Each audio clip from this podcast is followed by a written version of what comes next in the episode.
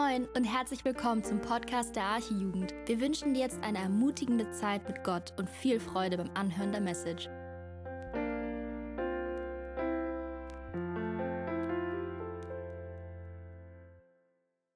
Ja, mal wieder einen wunderschönen guten Abend auch von mir. Ich bin Joel, das ist der Klassiker, immer einen wunderschönen guten Abend. Mein Name ist Joel, das ist immer das Gleiche, was ich sage, wenn ich hier vorne stehe. Das nächste Mal könnt ihr auswendig mitsprechen.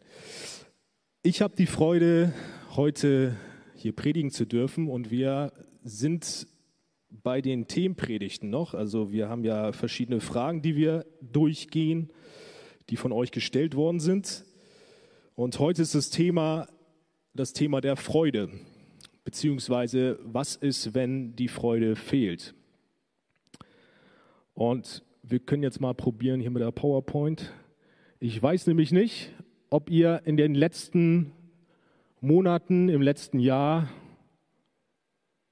die Schlagzeilen der Welt oder die Nachrichten verfolgt habt, aber es war ganz schön viel los in der Welt. Und ich möchte euch ein paar Schlagzeilen, bevor wir in das Thema einsteigen, mal vorstellen. Zum Beispiel geht es los, ganz aktuell, Anschlag in Kabul, Überfall, nee, Überfall, genau. Überall flogen Menschen durch die Luft mehrere Explosionen und Schüsse in die Menge. Mindestens 85 Menschen sind bei Anschlägen am Flughafen in Kabul getötet worden.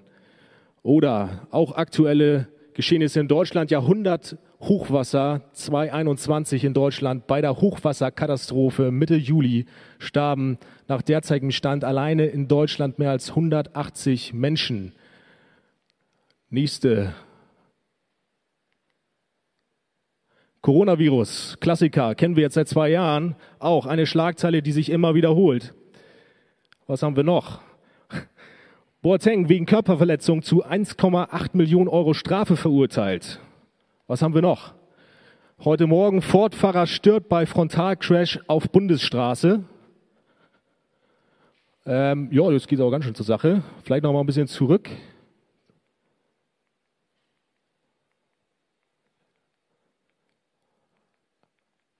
Okay, magst du einfach mal kurz mit anpacken?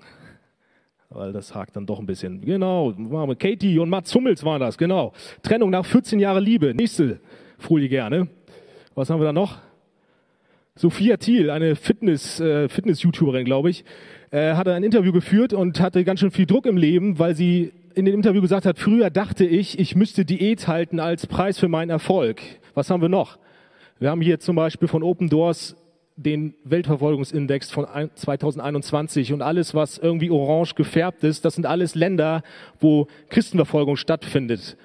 Eine große Anzahl von Christen wird verfolgt und wird mit dem Leben bedroht, weil sie an Jesus Christus glauben. Wir können die nächste Folie nochmal machen. Das sind einfach mal so ein paar Eindrücke und diese Schlagzeilen sollen uns eines zeigen, nämlich, dass es viel Probleme und viele Nöte in dieser Welt gibt. Es herrscht Krieg, Naturkatastrophen geschehen, Hungersnöte sind da, Armut, Mord, Verfolgung, Krankheiten, Untreue haben wir gerade in den Schlagzeilen gesehen. Es gibt Schmerz, Einsamkeit und Ausgrenzung, aber auch, was wir gesehen haben, es gibt gesellschaftlichen Druck, in dem Ansprüche gestellt werden, so musst du sein, so musst du aussehen, das musst du dir leisten können, das musst du arbeiten und so weiter und dann bist du glücklich. Zusammenfassend zeigen also diese Sachen, die Welt ist voll mit Dingen, die uns die Freude nehmen können. Und in uns Sorgen, Ängste, aber auch Neid und Unzufriedenheit auslösen können. Und vielleicht ist dir auch schon das ein oder andere privat begegnet.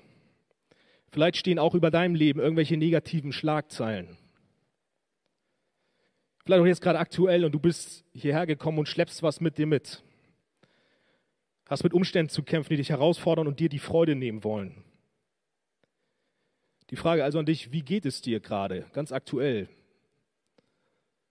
Die Frage kannst du selbst jetzt am besten beantworten. Wie geht es dir gerade? Mit was für einem Zustand, mit was für einer Emotion bist du hier in diesen Abend gekommen?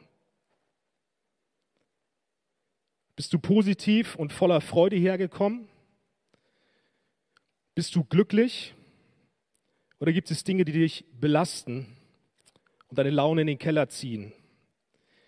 Gibt es Dinge, die dich unzufrieden machen? Gibt es Dinge, die auf dich Druck ausüben und du diesen Ansprüchen aber nicht gerecht wirst? Oder weil du Ansprüchen nicht gerecht wirst? Sind Dinge da, die dir die Hoffnung nehmen, weil eine schwere Diagnose vielleicht bei dir oder innerhalb deiner Familie irgendwie diagnostiziert worden ist? Oder hast du Gedanken, Grübeleien, welche einfach nicht verschwinden wollen und dich immer wieder belästigen? Vielleicht hast du auch mit Depression zu kämpfen und die Freude fehlt grundsätzlich bei dir. Und ich denke, wir kennen alle Phasen, in welchen wir alles andere als fröhlich sind. Das Leben ist nicht immer leicht, wie wir allein an den Schlagzeilen hier sehen, kann sehr, sehr schwer sein. Und Jesus sagt selbst, dass wir in dieser Welt Probleme haben werden. Das heißt, äh, das steht in Johannes 16, Vers 33. Wir als seine Nachfolger sind nicht von Unheil oder Problem oder von Leid in dieser Welt irgendwie außen vor, Wir sind nicht davor irgendwie geschützt, nein, als Nachfolger Jesu bekommst du in dieser Welt sogar eher Probleme. Paulus ist dafür ein sehr gutes Beispiel. Wir haben hier eine Stelle in 2. Korinther, Kapitel 11, ab Vers 25 und die folgenden Verse, wo Paulus beschreibt, dass er ganz schön viel durchmachen musste in dieser Welt. Vor allem auch aufgrund seines Glaubens. Da heißt es nämlich, fünfmal habe ich von den Juden die 39 Schläge erhalten. Dreimal wurde ich von den Römern mit Stöcken geschlagen und einmal hat man mich gesteinigt. Dreimal habe ich Schiffbruch erlitten, einmal trieb ich sogar einen Tag und eine ganze Nacht hilflos auf dem, auf dem Meer. Auf meinen vielen Reisen bin ich immer wieder in Gefahr geraten oder Gefahren geraten, reißende Flüsse und durch Räuber. Ich wurde von meinem eigenen Volk bedroht, ebenso wie von den Nichtjuden. In den Städten wurde ich verfolgt, in der Wüste und auf dem Meer bangte ich um mein Leben. Und wie oft wollten mich Leute verraten, die sich als Christen ausgaben. Mein Leben war voller Mühe und Plage. Oftmals habe ich Nächte durchwacht. Ich kenne Hunger und Durst. Ich musste häufig ohne Essen auskommen und war schutzlos der Kälte ausgesetzt. Wir sehen, Paulus hatte eigentlich allen Grund, depressiv zu sein, traurig zu sein, voller Angst zu sein und richtig unzufrieden zu sein. Und sicher waren nämlich diese Umstände auch nicht leicht für ihn. Ich glaube nicht, dass Paulus die ganze Zeit mit einem lächelnden Gesicht rumgelaufen ist und dass irgendwie er, ja, oder dass ihm das nicht ausgemacht hat. Nein, er war aufgrund der Sünde in der Welt, aufgrund der Umstände betrübt, weil die Welt gefallen ist. Aber trotz dieses Leids hatte er immer eine Freude in sich. Eine Freude, welche unabhängig von den Umständen dieser Welt besteht. Denn Paulus und auch wir haben einen Grund, warum wir uns trotz dieser Umstände, trotz dieser sündigen Welt dauerhaft irgendwie freuen können. Einen Grund, weshalb Paulus über sich und seine Begleiter in 2. Korinther 6, Vers 10 sagt, wir erleben Dinge, die uns traurig machen und sind doch immer voll Freude. Und mit dem Grund, warum wir voll Freude sein können, trotz Umstände, die uns nicht passen und die schmerzhaft sind und unangenehm sind, mit dem Grund, der uns trotzdem Freude schenkt, mit dem möchte ich mich heute auseinandersetzen mit euch. Und diesen Grund, von dem lesen wir in Philippa 4, Vers 4. Da heißt es, freut euch, was auch immer geschieht, also egal in welchem Umstand ihr euch befindet, freut euch darüber, dass ihr mit dem Herrn verbunden seid. Und noch einmal sage ich, freut euch. Die Frage also ist, was ist der Grund, warum wir Freude trotz sehr, sehr bescheidener Umstände haben können? Was ruft dir und mir Paulus heute Abend zu, warum wir uns trotzdem freuen können? Der Grund der Freude ist die Beziehung zu Gott. Kurz gesagt, Gott selbst ist die Freude. Paulus ruft also zu, mach dir keine Sorgen. Sei nicht traurig. Sei nicht unzufrieden, weil du mit Gott verbunden bist. Die logische und vor allem angemessene Reaktion auf diesen Gott, auf diese Verbundenheit mit diesem Gott muss also Freude sein. Dieser Gott muss in dir und mir Freude auslösen, weil wir oder wenn wir verstehen, wer er ist. Im Vergleich zu ihm werden die ganzen Probleme der Welt klein. Und warum das so ist, warum er so eine Freude auslöst in uns, darauf möchte ich jetzt nun ein wenig genauer eingehen. Es gibt wahnsinnig viele Gründe und ich habe mich jetzt für ein paar entschieden.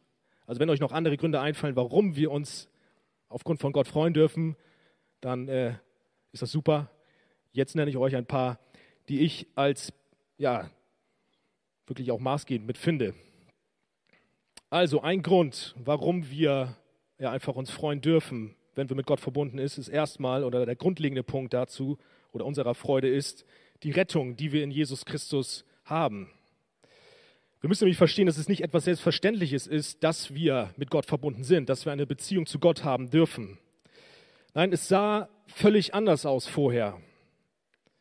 Zwischen dir und Gott war ein riesiger Graben, ein unüberwindbarer Graben. Wir waren von Gott getrennt. Es war keine Verbindung da. So heißt es nämlich in Jakobus 4, Vers 4, ist euch denn nicht klar, dass Freundschaft mit der Welt zugleich Feindschaft gegen Gott bedeutet? Wer also Freund dieser Welt sein will, der wird zum Feind Gottes. Wir waren Freunde der Welt, weil wir in Sünde lebten und das besser oder für besser erachteten, was sich gegen Gott gestellt hat.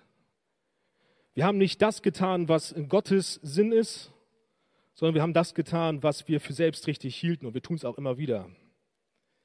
Wir waren aufgrund von unserer Sünde also von Gott getrennt und haben Krieg gegen ihn geführt. Und so haben wir die Strafe Gottes verdient. Sie liegt auf jedem Menschen, der, der sündigt. Wir haben die Strafe verdient und die Strafe ist die Hölle. Die Hölle haben wir verdient und so sah deine und meine Zukunft ohne Jesus Christus aus. Und ich glaube, es ist wichtig, erstmal jetzt auf sogar die Hölle einzugehen, damit wir verstehen, warum wir uns so sehr freuen dürfen, dass wir Jesus haben und mit Gott verbunden sind. Wir müssen das absolute Gegenteil erstmal verstehen und zu verstehen, warum wir uns so sehr freuen dürfen. Jesus selbst beschreibt nämlich die Hölle als einen Ort, wo es kein Funken Freude gibt. Hölle, die Hölle ist das komplette Gegenteil von Freude. Viele Bibelstellen beschreiben sie als einen Ort, wo das Heulen und das Zähneklappern ist. In der Hölle herrscht also große Angst, großes Leid, aber auch vollkommene Unzufriedenheit. Und dieser Zustand der vollkommenen Trostlosigkeit, der ist nicht nur für einen kurzen Moment da. Wir haben manchmal Leiden wie auf der Welt und dann haben wir aber schon diese Hoffnung, da wird bald irgendwie ein Ende sein. Nein, in der Hölle ist es so, dieser Zustand ist ewig. Ewig von Gott getrennt. Das war dein Zustand ohne Jesus. Ohne Jesus hätten wir also guten Grund, verzweifelt zu sein. Ewige Schmerzen, ewig kein Glücksgefühl mehr, ewige Trauer. Aber, Johannes 3:16, denn Gott hat die Menschen so sehr geliebt, dass er seinen einzigen Sohn für sie hergab. Jeder, der an ihn glaubt, wird nicht zugrunde gehen, sondern das ewige Leben haben. Jesus kam auf die Erde und verschafft uns Rettung am Kreuz. All das, was wir aufgrund unserer Sünde und Verdorbenheit eigentlich hätten aushalten müssen, das hat Jesus für uns getragen. Jesus hat das durchgemacht, was eigentlich hätten wir durchmachen müssen. Und das, obwohl er unschuldig war. Er hat diese Strafe nicht verdient. Eigentlich haben wir diese Strafe verdient. Und so sind wir durch den Glauben an Jesus von diesem katastrophalen Zustand der Hölle gerettet. Und ich glaube, manchmal wissen wir gar nicht das zu schätzen, weil wir gar nicht richtig verstehen, was das eigentlich bedeutet. Und ich möchte uns echt nochmal zurufen, ey, wir sind frei. Wir sind bewahrt vor ewigen Qualen durch Jesus Christus. Jesus hat für deine und meine Schuld vollkommen bezahlt. Wir müssen also keine Angst mehr vor dem heiligen Gott haben und Angst haben, dass wir verdammt sind und auf ewig getrennt sind, sondern wir dürfen uns freuen, weil dieser Zorn beseitigt ist. Der Zorn ist nicht mehr, der, der Vater ist nicht mehr zornig auf dich. Aber nicht nur das, dass der Zorn jetzt weg ist und die Strafe nicht mehr da ist, sondern es wird noch viel schöner. Durch Jesus freut sich nämlich sogar der Vater über dich und mich. Der Vater liebt dich. Zephania 3, 17, der Herr, euer Gott, ist in eurer Mitte und was für ein starker Retter ist er. Von ganzem Herzen freut er sich über euch, weil er euch liebt. Redet er nicht länger über eure Schuld. Ja, er jubelt, wenn er an euch denkt. Die Strafe ist nicht nur weg, sondern der Vater im Himmel jubelt über dich. Er denkt nicht an deine Schuld, sondern er freut sich über dich. Durch den Glauben an Jesus sieht der Vater nämlich nicht mehr dich in deiner Sünde, sondern er sieht Jesus in dir. Auch wenn du letzte Woche versagt hast und in Sünde gefallen bist, sollst du natürlich auch vor Gott zerbrechen. Du sollst deine Sünde bekennen und du sollst Buße tun und auch traurig über die Sünde sein. Aber du darfst zur Freude kommen, weil der Vater, weil Gott nicht länger über deine Schuld nachdenkt. Der Preis ist bezahlt durch seinen Sohn Jesus Christus. Jesus hat dir vergeben. Und durch den Glauben an Jesus sind wir sogar so stark mit Gott verbunden, dass wir jetzt nicht mehr Feinde Gottes sind, sondern wir dürfen sogar den Schöpfer der Welt unseren Papa nennen. Der ewige Gott ist nun dein Papa. Durch Jesus sind wir mit Gott verbunden und deswegen dürfen wir viele weitere Punkte haben, die in uns Freude auslösen, weil nun mal jetzt Gott dein Papa ist und für dich ist. Nämlich ein nächster Punkt, weil, Gott, weil wir mit Gott verbunden sind, dürfen wir wissen, dass er unser Leben hält und uns beschützt. Dein Leben ist also erstmal nicht vom Zufall bestimmt, sondern dein Leben ist von Gott bestimmt. Es passiert nichts einfach so in deinem Leben, worüber du selbst nur die Kontrolle hast. Du sollst zwar selbst handeln, du sollst selbst deinen Kopf einschalten und Entscheidungen treffen, du sollst also nicht nur zu Hause rumsitzen auf deinem Sofa und warten, bis irgendwas vom Himmel fällt. Du bist also auch für dein Handeln irgendwie verantwortlich, aber in deinem Handeln, in deinen Entscheidungen, in deinen Umständen darfst du wissen, dass Gott am Ende die Fäden deines Lebens in der Hand hält, in der Hand hält und sein Wille geschieht. Und dabei darf dir dann ein Aspekt ganz viel Freude und Ruhe schenken. Nämlich weil wir mit Gott verbunden sind, dürfen wir wissen, dass er nur die Dinge zulässt, die für dich am besten sind. Auch wenn es für dich vielleicht super schwer gerade aussieht und du keinen guten Grund hinter deinem Umstand irgendwie sehen kannst, weil er so schwer ist, darfst du wissen, der Umstand, wie er jetzt gerade ist, ist genauso, wie er gerade ist, am besten für dich.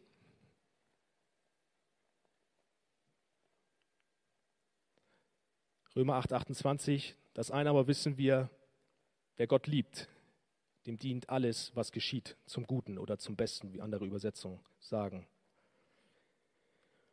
Häufig kommen wir in den Gedanken, dass Gott es vielleicht nicht gut mit mir meint oder warum lässt er denn Sachen zu? Ich möchte dir einfach zusprechen, dass Gott es nicht mit dir böse meint. Alles, was er zulässt in deinem Leben, geschieht in Liebe. Er möchte dein Bestes und weißt du, woher ich das weiß? Warum, was ist die Bestätigung, dass wir wissen, dass er unser Bestes möchte? Weil er sogar seinen Sohn nicht verschont hat. Sei also nicht misstrauisch Gott gegenüber, sondern vertraue ihm, weil er es gut mit dir meint. Aber nicht nur, dass er dein Bestes möchte, er sorgt auch praktisch für dich. Häufig kommen Fragen und Ängste über die Zukunft in uns hoch. Ich selbst kenne es auch sehr gut. Ähm, ich habe schon einige Grübelphasen in meinem Leben hinter mir, wo ich abends im Bett lag und die Gedanken kreisten und ich habe mir Sorgen um meine Zukunft gemacht. Was für einen Job werde ich machen? Studium verkackt, wie geht es weiter? Und vielleicht kennst du auch solche Gedanken oder auch andere Fragen über deine Zukunft und Sorgen kommen in dir hoch. Da ist vielleicht Ungewissheit, was du nach dem Abi machst. Oder du hast auch Angst, dass du deine Prüfung verhaust. und so weiter und so fort. Weißt du, was Jesus zu, dieser, zu diesem Thema sagt, dem Sorgen? Er sagt zu uns, wie es in Lukas 12, Vers 24 heißt, seht euch die Raben an. Sie sehen nicht, sie ernten nicht, sie haben weder Vorratskammern noch Scheunen. Und Gott ernährt sie doch, und ihr seid doch viel mehr wert als diese Vögel. Wir brauchen uns also keine Sorgen um die Zukunft zu machen oder allgemein uns zu sorgen, weil Gott für uns sorgt. 1. Petrus 5,7 Alle eure Sorgen werft auf den Herrn, denn er sorgt für euch. Er versorgt und wird uns immer genug geben. Das ist einerseits schon ein wahnsinnig cooler Grund, sich zu freuen. Aber nicht nur das, wir sollen uns auch darüber freuen, was uns Gott schenkt. Also ganz praktisch darüber, was wir an Gaben geschenkt bekommen haben von Gott. Darüber sollen wir uns auch freuen und dürfen uns auch freuen. Wir sollen also dankbar und zufrieden sein. Freue dich also über deinen Job. Freue dich darüber, dass du zur Schule oder zur Uni gehen kannst. Freue dich, dass du Gehalt bekommst. Freue dich über deine Wohnung, über dein Auto, über deine Familie, Freunde, Essen, Trinken, Kleidung. Freue dich über deinen Urlaub.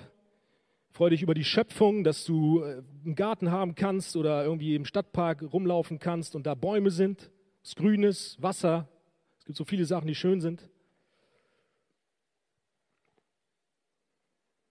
Du darfst diese Dinge auch genießen und auch dir mit deinem Geld zum Beispiel was leisten und ausgeben und dadurch deine Freude und deinen Dank Gott gegenüber zum Ausdruck bringen. Manchmal kann man auch so das Gefühl kriegen, so als äh, guter Christ, dass man sich nichts mehr gönnen kann oder so. Also so falsche Demut oder so. Und das ist auch nicht richtig. Wir ehren nämlich Gott damit, indem wir uns auch an dem freuen, was er uns in seiner Gnade schenkt. Und so lesen wir zum Beispiel in Prediger 3, Vers 12, so kam ich zu dem Schluss, dass es für den Menschen nichts Besseres gibt, als fröhlich zu sein und das Leben zu genießen, wenn er zu essen und zu trinken hat und sich über die Früchte seiner Arbeit zu freuen äh, sich über die Arbeit, Arbeit freuen kann, meine Güte, da habe ich gerade ein bisschen mal, wenn er sich, wenn er zu essen und zu trinken hat und sich über die Früchte seiner Arbeit freuen kann, ist das Gottes Geschenk. Hier ist es nämlich wichtig zu wissen, dass wir natürlich uns über die Gaben freuen sollen und auch dürfen, aber dass wir oder dass der Grund der Freude nicht in dem Materiellen sein soll. Also nicht der Hauptgrund unserer Freude soll von diesen materiellen Dingen abhängig sein, sondern von dem, wer, der, der uns das alles schenkt, also in Gott allein. Er ist der Geber, also sei ihm dankbar gegenüber, denn ohne ihm, ihn hättest du gar nichts davon. Alles kommt von ihm, was uns demütig machen sollte, aber auch Dankbarkeit auslösen sollte. Und das bedeutet auch zufrieden mit dem zu sein, was du hast. Wir neigen besonders in unserer Gesellschaft hier im Westen immer dazu, dass wir immer darauf schauen, was der andere hat und was wir noch erreichen können und wo wir noch irgendwie irgendwelche Ziele zu haben und wir sind dauerhaft unzufrieden. Ich möchte das haben, ich möchte das haben, ich möchte mehr, ich möchte besser sein. Ich vergleiche mich. Wir jammern auf sehr hohem Niveau und ich würde sagen, dass wir einfach auch ein bisschen mehr Respekt vor Gott haben sollten. Denn Gott müsste nur schnipsen und all das wäre weg. Und anstelle dann Ansprüche an ihn zu stellen und zu sagen, oh Gott, hey, schenk mir doch mehr, mir geht so schlecht, weil ich dies und jenes nicht habe, sollten wir eher dankbar sein und uns daran freuen. Denn wir müssen wissen, dass wir nichts davon verdient haben. Wir haben nur den Tod verdient und Gott rettet, rettet uns erstens in seiner Gnade und dann gibt er uns sogar auch noch in seiner Gnade so viel Segen, so viel Gutes. Er überschüttet uns regelrecht hier, auch gerade in Deutschland, mit, mit materiellen Segen, die wir auch dann zu, seinem, zu seiner Ehre einsetzen dürfen.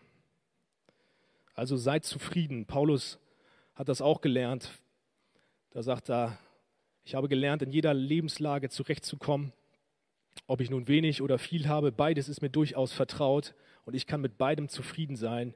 Ich kann satt sein und hungern. Ich kann Mangel leiden und Überfluss haben.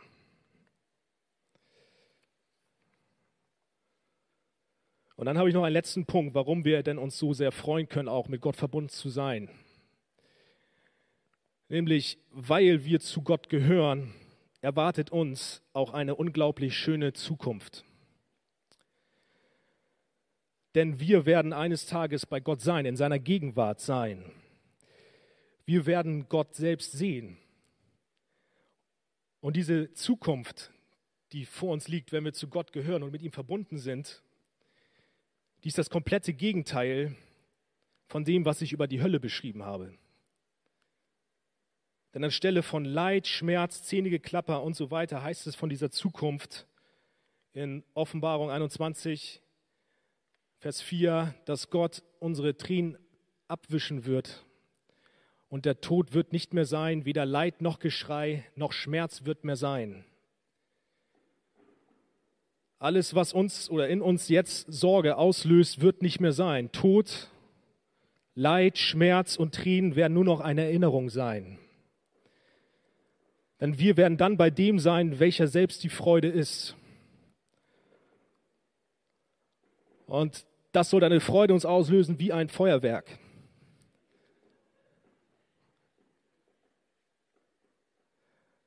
Denn, und jetzt hängt er hier wieder, so, wir werden bei dem sein, welcher selbst die Freude ist. Psalm 16, Vers 11, da heißt es, vor deinem Angesicht ist Freude in Fülle. Da wird vom, von der Gegenwart Gottes beschrieben. Vor, in seiner Gegenwart wird Freude in Fülle sein.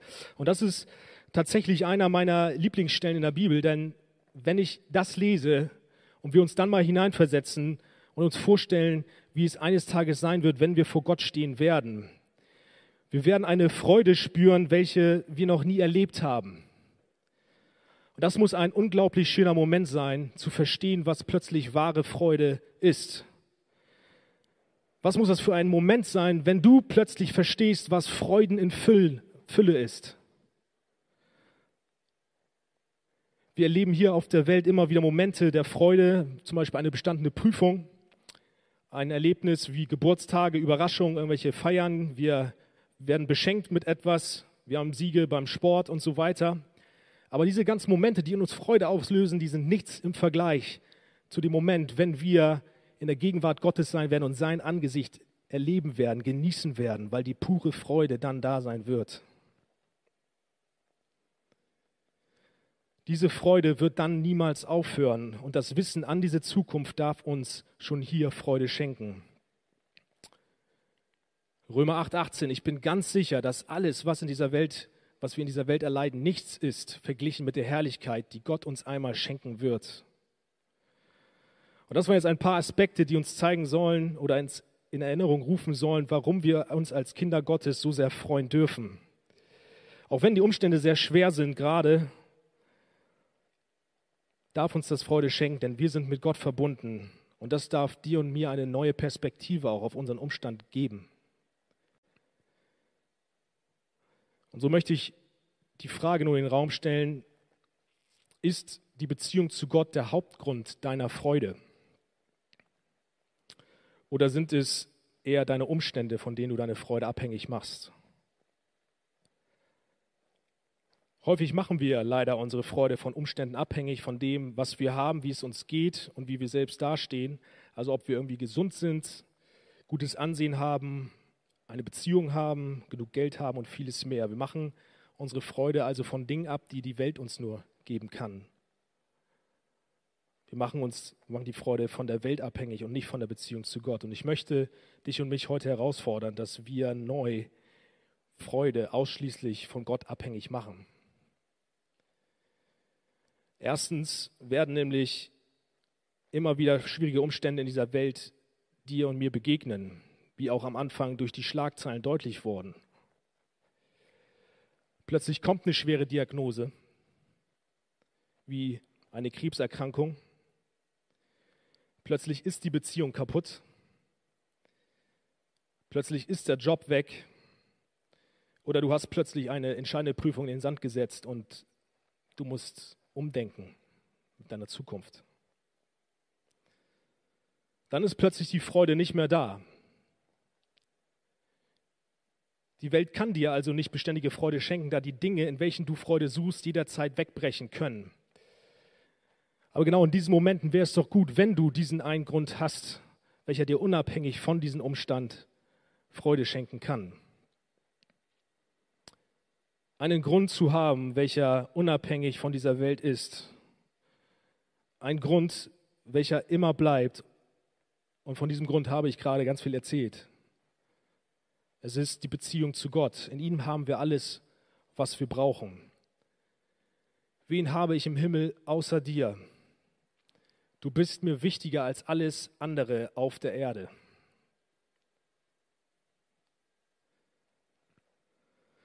Zweitens müssen wir auch dann wissen, wenn wir unsere Freude nicht von der Beziehung zu Gott abhängig machen, dass wir uns an den herrlichen Gott versündigen, wenn er nicht der Grund unserer Freude ist.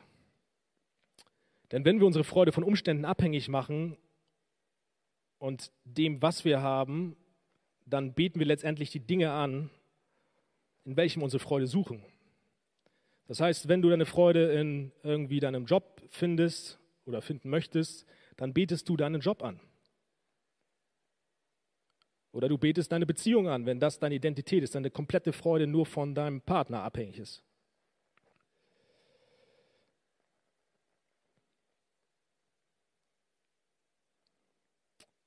Und nicht nur das, am Ende beten wir eigentlich uns selbst an, weil wir unsere Freude davon abhängig machen, wie wir uns fühlen, wie es uns geht. Wenn du also merkst, dass du deine Freude nicht in Gott suchst, sondern von Umständen abhängig machst, möchte ich dich einladen, gerade jetzt diesen Abend zu nutzen, dass du neu zu Gott kommst und neu oder zum ersten Mal ihm dein Herz gibst. Dass du dein Herz neu auch heute Abend nochmal auf ihn ausrichtest und weg von den Umständen gehst und deinen Blick auf ihn richtest. Dass du Buße tust tatsächlich auch und Gott um Vergebung bittest dass du deine Freude von anderen Dingen als ihn abhängig machst. Aber vielleicht bist du auch hier und du weißt, wer Gott ist. Und du weißt, dass es eigentlich falsch ist, sich in anderen Dingen zu freuen. Und ein Problem ist es nicht, dass du erkennen musst, dass du ja überhaupt deine Freude in Gott suchen musst und sollst und nicht in anderen Dingen irgendwie suchen sollst, sondern dein Problem ist, obwohl du bei Gott deine Freude suchst, ist die Freude trotzdem nicht da. Obwohl du alles über Gott weißt, fehlt die Freude trotzdem. Du schaffst es einfach nicht, die Sorgen, die Nöte, die Unzufriedenheit wegzuwischen und in Gott Ruhe zu finden. Es ist quasi so, als wenn dein Kopf die ganzen Wahrheiten von der Bibel weiß, aber diese ganzen Wahrheiten nicht in deinem Herz angekommen sind. Und ich denke, wir kennen das alle. Mir geht es, wie schon gesagt, ganz, ganz häufig so. Obwohl ich weiß, dass ich allen Grund zur Freude habe und mir keine Sorgen machen muss, mache ich mir Sorgen, ich grübel rum, ich bin unzufrieden und die Gedanken kreisen im Kopf. Meine Seele ist unruhig, ich bin ja völlig fertig manchmal. Obwohl ich weiß, was ich für einen genialen Gott habe und worin ich eigentlich meine Freude und meine Ruhe finden sollte. Freude in Gott zu finden ist ein Kampf. Zum einen gegen sich selbst und zum anderen gegen den Teufel. Er kennt nämlich unsere Schwachstellen und weiß genau, was irgendwie uns den Fokus von Gott nehmen kann. Er weiß, was uns die Freude nimmt. Euer Widersacher heißt es in 1. Petrus 5, Vers 8. Der Teufel geht umher wie ein brüllender Löwe und sucht, wen er verschlingen kann. Dazu gibt es aber auch noch Krankheiten, das möchte ich nicht außen vor lassen, wie Depressionen, die es fast unmöglich machen, die Freude an Gott zu haben. Ein sehr bekannter Pastor, nämlich Charles Spurgeon, der sehr, sehr einflussreich war und ein großer Prediger. Wir haben viele Bücher im Mediencenter von, von diesem Pastor. Der hatte zum Beispiel mit sein, sein ganzes Leben lang mit Depression zu kämpfen. Er sagte zu dem Zustand der Depression einmal, du kannst, jetzt drehe ich mich doch mal um hier, du kannst umgeben sein von allen Annehmlichkeiten des Lebens und dich doch hundeelend fühlen, weil es düsterer als der Tod ist, wenn du niedergeschlagen bist. Auch ohne äußerlichen Grund für deinen Kummer kann der hellste Sonnenschein deine Schwermut nicht lindern, wenn du mutlos bist. Manchmal sind alle Beweise egal und die Freude ist verschwunden. Auch wenn wir uns noch ans Kreuz klammern, geschieht dies nur noch mit einem verzweifelten Griff. Wenn einer doch die Wahrheiten der Bibel kannte, dann Spurgeon, dann dieser Pastor.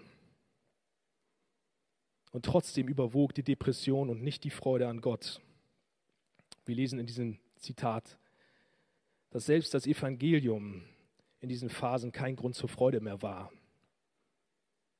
Wir sehen also, viele Gründe können uns anfechten und uns die Freude nehmen. Es ist nicht leicht, diese Freude in Gott zu finden. Wir sind immer wieder Versuchungen aus, ausgesetzt. Und auch David hatte diesen Kampf in sich.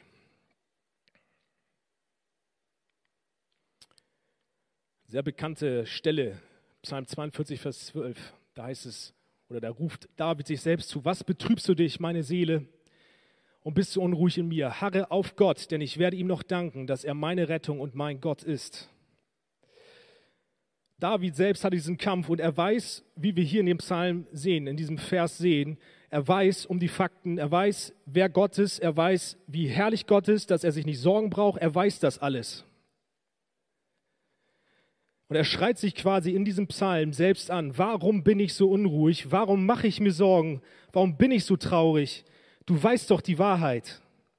Du weißt doch, wer auf deiner Seite ist, wer deine Rettung ist und wo du deine Zukunft verbringen wirst. Du weißt es doch alles. Man kann so völlig verzweifelt muss er gewesen sein. Was ist denn los mit dir? Und vielleicht kennst du es auch. Was ist los?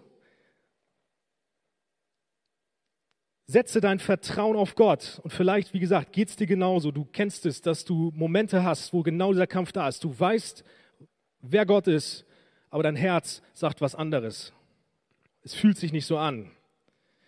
Was können wir also in diesen Situationen tun, wenn du weißt, dass du mit Gott verbunden bist, dich darüber freuen sollst, aber dich nicht darin freust?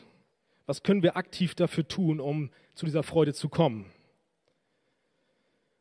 Und ich denke, du hast schon einiges ausprobiert und es kann ein langer Prozess sein. Ich möchte uns Aspekte nennen, die uns helfen sollen, zur Freude an Gott zu kommen. Und eine Sache ist nämlich als erstes selbst auch aktiv zu werden, überhaupt aktiv zu werden. Dass wir uns täglich für die Freude an Gott entscheiden, auch wenn du dich nicht danach fühlst. Denn sich zu freuen oder sich an Gott zu freuen ist ein Gebot, es ist ein Befehl von Gott an dich. Der Ausgangsvers von heute, freut euch, was auch immer geschieht, egal in welchem Umstand ihr seid, freut euch darüber, dass ihr mit dem Herrn verbunden seid und noch einmal sage ich, freut euch. Das Problem ist, dass wir denken, dass Freude eher eine spontane Emotion ist, welche wir nicht selbst kontrollieren können. Dem ist aber nicht so. Wir können uns ganz aktiv für die Freude an Gott entscheiden, denn der Heilige Geist wohnt in uns und wir unterschätzen immer wieder ja, unseren Helfer. Der Heilige Geist wohnt in uns. Gott wohnt in uns und dadurch ist die Freude in unser Herz gelegt worden. Denn die Freude ist eine Frucht oder ist die Frucht des Geistes. Lesen wir hier. Die Frucht aber des Geistes ist Liebe, Freude, Friede, Geduld, Freundlichkeit und so weiter und so fort. Diese Frucht ist in uns. Das bedeutet, ein Appell, und ich, wir machen es halt häufig nicht, das ist das Problem, stehe wirklich jeden Tag auf und entscheide dich darüber oder dich darüber zu freuen, dass Gott dich gerettet hat. Entscheide, entscheide dich, dass du dich darüber freust, dass er dich liebt, dass er für dich sorgt, dass der Himmel auf dich wartet und so weiter und so fort. Und wenn dann eine Sorge um deine Zukunft oder sonst was kommt, dann hole aktiv den Grund deiner Freude hoch und sag, ich brauche mir keine Sorgen machen, denn Jesus sorgt für mich. Nimm doch die Wahrheiten endlich mal als Werkzeug und kämpfe. Ich möchte mich freuen. Entscheide dich. Das bedeutet, dass nicht die Umstände und die, daraus resultierenden Gefühle unser Denken beeinflussen sollen, sondern unser Denken soll unsere Gefühle und so unsere Freude beeinflussen. Und deswegen ist es auch wichtig, dass wir darauf achten, mit was wir unsere Gedanken füllen.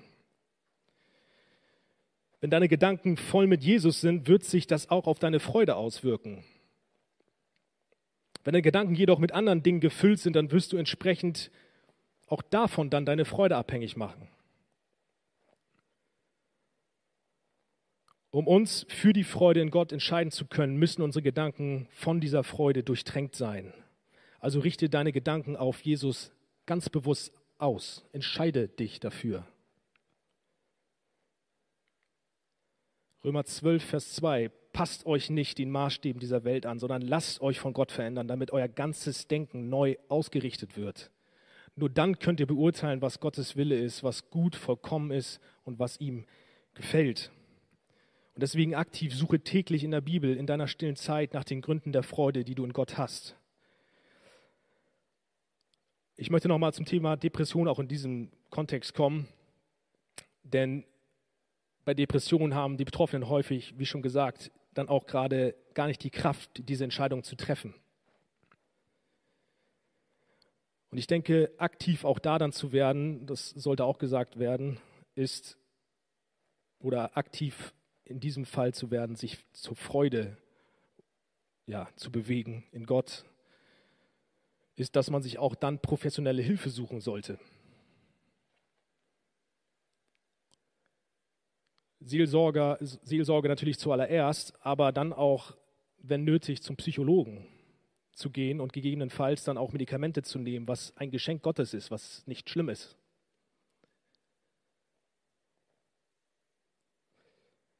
Und dann noch ein Aspekt, dieses aktive nach Freude sich ausstrecken. Lebe aktiv auch Freude aus. Sei freundlich auf deinem Arbeitsplatz zu deinen Mitmenschen.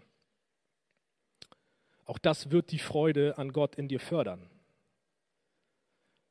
So heißt es dann auch nochmal, kleiner Beleg dazu, Philippa 4,5. Alle Menschen sollen eure Güte und Freundlichkeit erfahren. Das Lobpreisteam kann gerne nach vorne kommen. Ich möchte noch einen letzten oder zwei letzte Aspekte jetzt nennen, nämlich auch bete zu Gott, suche ihn auch im Gebet und bitte ihn, dass er dir Freude schenkt. Philippa 4, Vers 6, macht euch um nichts Sorgen, heißt es da, wendet euch vielmehr in jeder Lage mit Bitten und Flehen und voll Dankbarkeit an Gott und bringt eure Anliegen vor ihm. Genauso wie es David auch häufig gemacht hat, wenn sein Herz voller Sorge und Angst war. Was hat er gemacht? Er ist zu Gott gegangen und er hat zu Gott geschrien. Und es war nicht nur so ein irgendwie theologisch korrektes Gebet, sondern er hat sein Herz ihm ausgeschüttet. Das bedeutet, schildere Gott, was dir die Freude nimmt. Es ist nicht so, dass Gott damit kein Verständnis hat, wenn du nicht Freude irgendwie in ihm findest wenn dein Umstand dich irgendwie auch von der Freude wegtreibt. Nein, er gibt bei deinem Ausschütten von Anliegen die volle Aufmerksamkeit und er hat tiefes Mitgefühl mit dir. Er kennt deine Not, er kennt deine Sorgen und er weiß, dass der Kampf um die Freude nicht leicht ist. Und dann bitte ihn auch, dass er dir Freude schenkt. Bitte ihn oder bittet und ihr werdet empfangen dann wird eure Freude vollkommen sein, sagt Jesus in Johannes 16, Vers 24. Das heißt, gehe ins Gebet und bitte Jesus, dass er dein größter Schatz wird. Bitte ihn, dass er dein Herz bricht und dir zeigt, dass er allein wahre Freude schenken kann und nicht nichts anderes in dieser Welt Freude schenken kann. Und tu das immer und immer wieder. Gib nicht auf. Das ist immer so ein Prozess. Jetzt habe ich das, einmal, das Gebet einmal gesprochen. Ich habe einmal mein Herz ausgeschüttet. Das muss jetzt erstmal reichen für die nächsten Monate. Nein, jeden Tag geh auf die Knie und schütte dein Herz aus. Tu das immer und immer wieder und am Ende warte auch auf dann Gottes Antwort. Und das ist ein sehr, sehr großer Punkt, den wir als Christen lernen dürfen, geduldig auf Gott zu warten. Das musste David auch lernen. Wir hatten gerade den Vers schon, aber nochmal, wir können zusammen reingucken. Was betrübst du dich, meine Seele? ruft David. Warum bist du so unruhig in mir? Und dann kommt's. Harre auf Gott, denn ich werde ihm noch danken, dass er meine Rettung und mein Gott ist. David ermahnt sich hier, dick gedruckt, auf Gott zu harren. Das ist warten, nur nochmal auch irgendwie ein bisschen was, also so ein, ein mit Anstrengung verknüpftes Warten.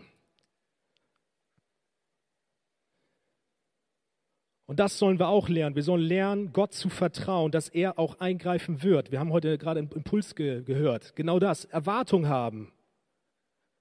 Gott wird eingreifen.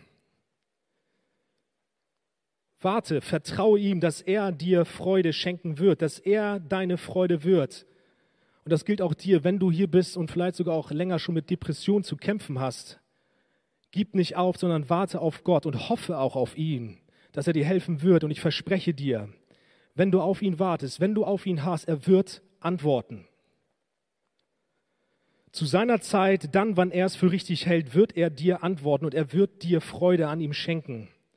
Er wird dich aus der Dunkelheit ziehen. Wann ist ihm überlassen? Das kann manchmal eine Ewigkeit dauern in unseren Augen. Aber er wird dir Freude an ihm schenken. Und warum bin ich mir da so sicher? Warum bin ich mir so sicher, dass Gott antworten wird? Warum wird er antworten?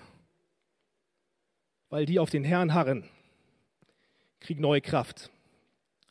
Dass sie auffahren mit Flügeln wie Adler, dass sie laufen und nicht matt werden, dass sie wandeln und nicht müde werden. Jesaja 40, 31.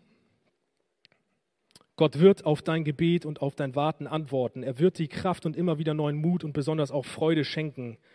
Ein Zitat zum Beispiel auch nochmal am Ende von Diana Groover. Der Christus, der uns erkauft hat, wird uns nicht in der Dunkelheit zurücklassen. Und dann ganz zum Schluss. Philippa 1, Vers 6. Ich bin ganz sicher, dass Gott sein gutes Werk, das er bei euch begonnen hat, zu Ende führen wird, bis zum Tag, an dem Jesus Christus wiederkommt. Gott wird antworten. Also lasst uns nicht entmutigt sein, sondern lasst uns auch aus diesem Abend zuversichtlich gehen, dass Gott uns helfen wird in Not, in Umständen, wo wir keine Freude spüren. Er ist unsere Freude. Lass uns aufstehen und ich würde ganz gern noch mal beten zum Abschluss. Jesus, danke, dass du treu bist, dass du uns liebst dass wir wissen, dass wir durch dich einen Papa im Himmel haben, der sich um uns kümmert, dem wir nicht egal sind, der alles unter Kontrolle hat, Herr. Danke, dass wir dich haben, dass wir dich Papa nennen dürfen. Danke, dass wir darin Ruhe finden dürfen, dass der lebendige Gott, der ewige Gott, der Himmel und Erde gemacht hat, auf unserer Seite ist, der uns beschützt, der alles in der Hand hält und alles zu unserem Besten ausführen wird. Danke, Jesus, dass wir wissen dürfen, dass du treu bist. Und wenn wir auch keine Freude spüren, dass du uns, wenn wir uns auf dich werfen, dass du diese Freude schenken wirst in dir. Jesus, hilf uns, dass wir auch gehorsam den Schritt gehen und uns für Freude entscheiden. Auch wenn wir uns danach manchmal nicht fühlen, dass wir Tag für Tag auch einfach dir nachfolgen. Jesus, hilf uns, verändere du unser Herz. Amen.